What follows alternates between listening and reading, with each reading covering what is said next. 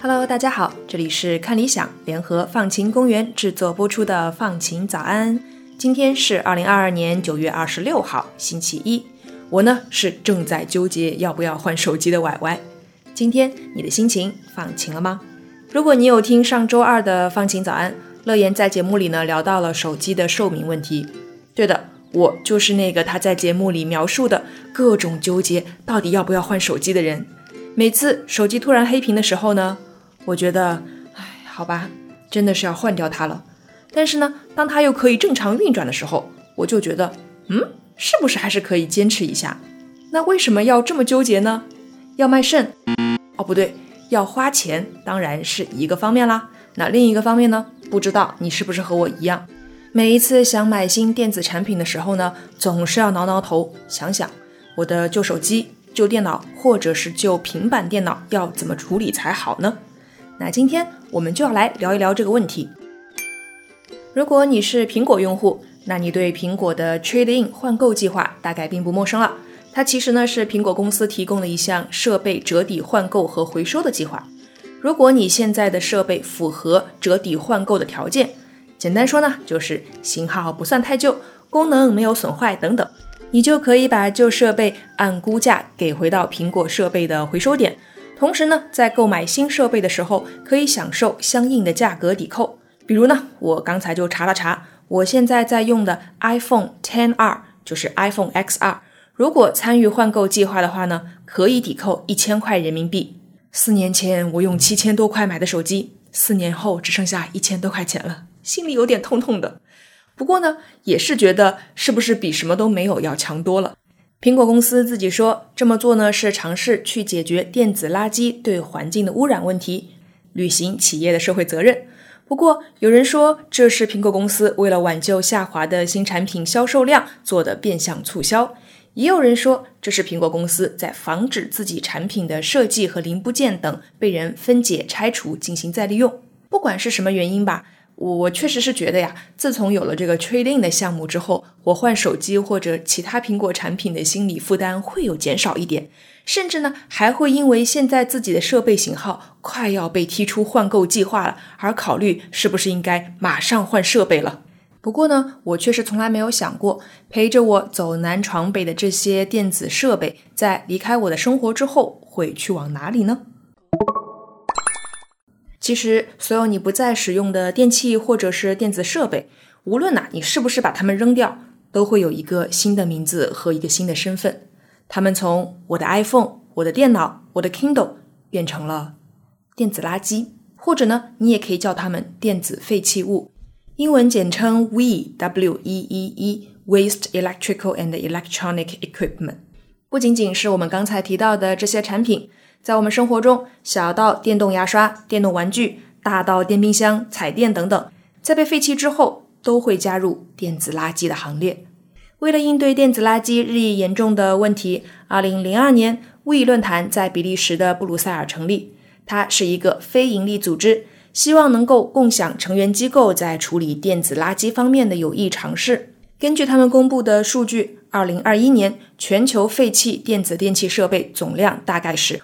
五千七百四十万吨，这是一个很抽象的数字。我除了知道它后面一定跟着很多个零之外，就没有其他的概念了。但是呢，其实这个数字已经超过了地球上最重的人造建筑万里长城的重量了。而且呢，这个数字还在不断增加，因为电子产品的消耗比较高，产品生命周期比较短，维修方式选择有限，再加上啊，电子产品的产量和迭代速度还将不断的增长和加快。电子垃圾呢，已经成为全球增长最快的家庭垃圾了。回到我之前提出的问题，这些被废弃的电子产品会去到哪里呢？在二零二零年全球电子废弃物检测报告里面提到呢，全球电子废弃物的回收和再利用率啊，只有百分之十七点四，其余大部分呢都进了垃圾填埋场。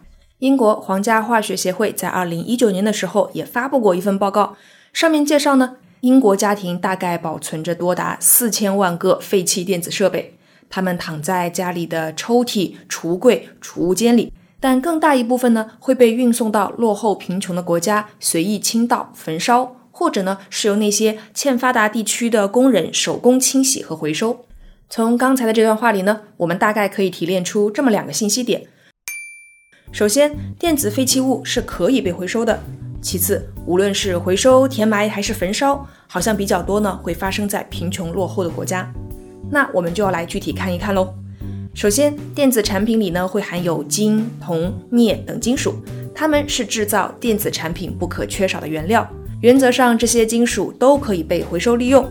联合国可持续循环 （Cycle） 的项目主管吕迪格·库尔说：“一百万部手机中合计会嵌入二十四公斤黄金、一点六万公斤的铜和三百五十公斤银，以及十四公斤的钯。”如果你不熟悉这里提到的钯，就是金字旁一个巴西的巴，它呢也是一种贵金属，是航天、航空、航海、兵器、核能等高科技领域不可缺少的关键材料。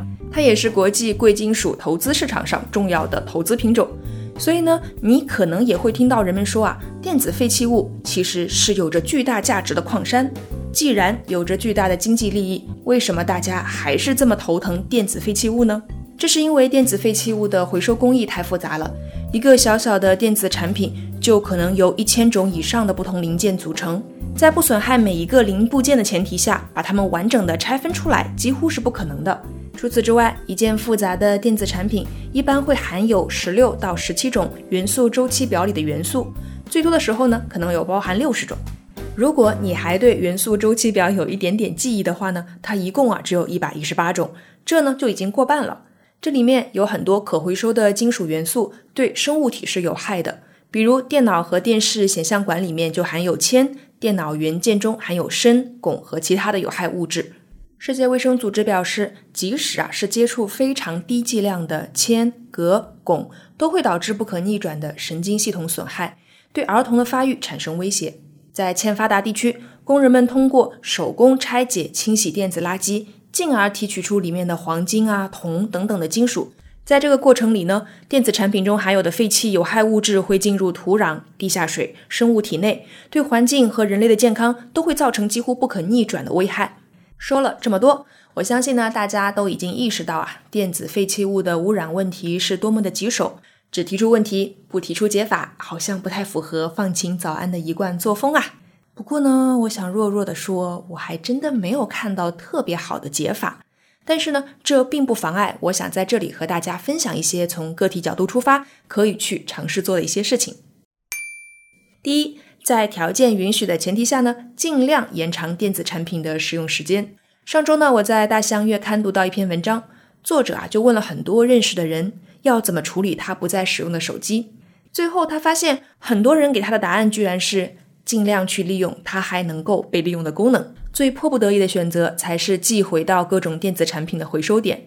比如呢，你可以把不用的手机改造成一个摄像头，专门用它来开网络会议。这样呢，你不但不需要额外买一个摄像头，还能够利用上你废弃的手机。如果你换了新的台式机，也可以考虑保留旧电脑的 DVD 读取器，改装成 DVD 播放器。这样选择的理由呢？相信你听完我之前的讲述，也大概可以猜到。因为目前呢，没有一个公认的特别好的方法，可以充分的、安全的回收电子废弃物。所以仔细想想，还能把它们用在哪里，是再好不过了。当然，这又再一次呼应了我们在第一季节目里提到的电子产品维修权的问题。获得这项权利，也会帮助我们通过维修来延长电子产品的使用时间，而不是坏了某一个部件就要整个设备都换掉。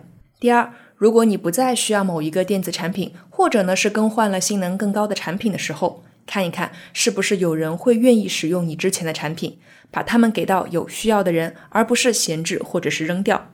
第三，如果有条件，在选择产品的时候，可以考虑到它在制作过程里选择的材料以及产品的可回收性，尽量选择那些考虑到电子垃圾污染的问题，并且已经在努力改善这个问题的产品。第四。给科技企业施加压力，要求他们投入更多去处理电子垃圾问题。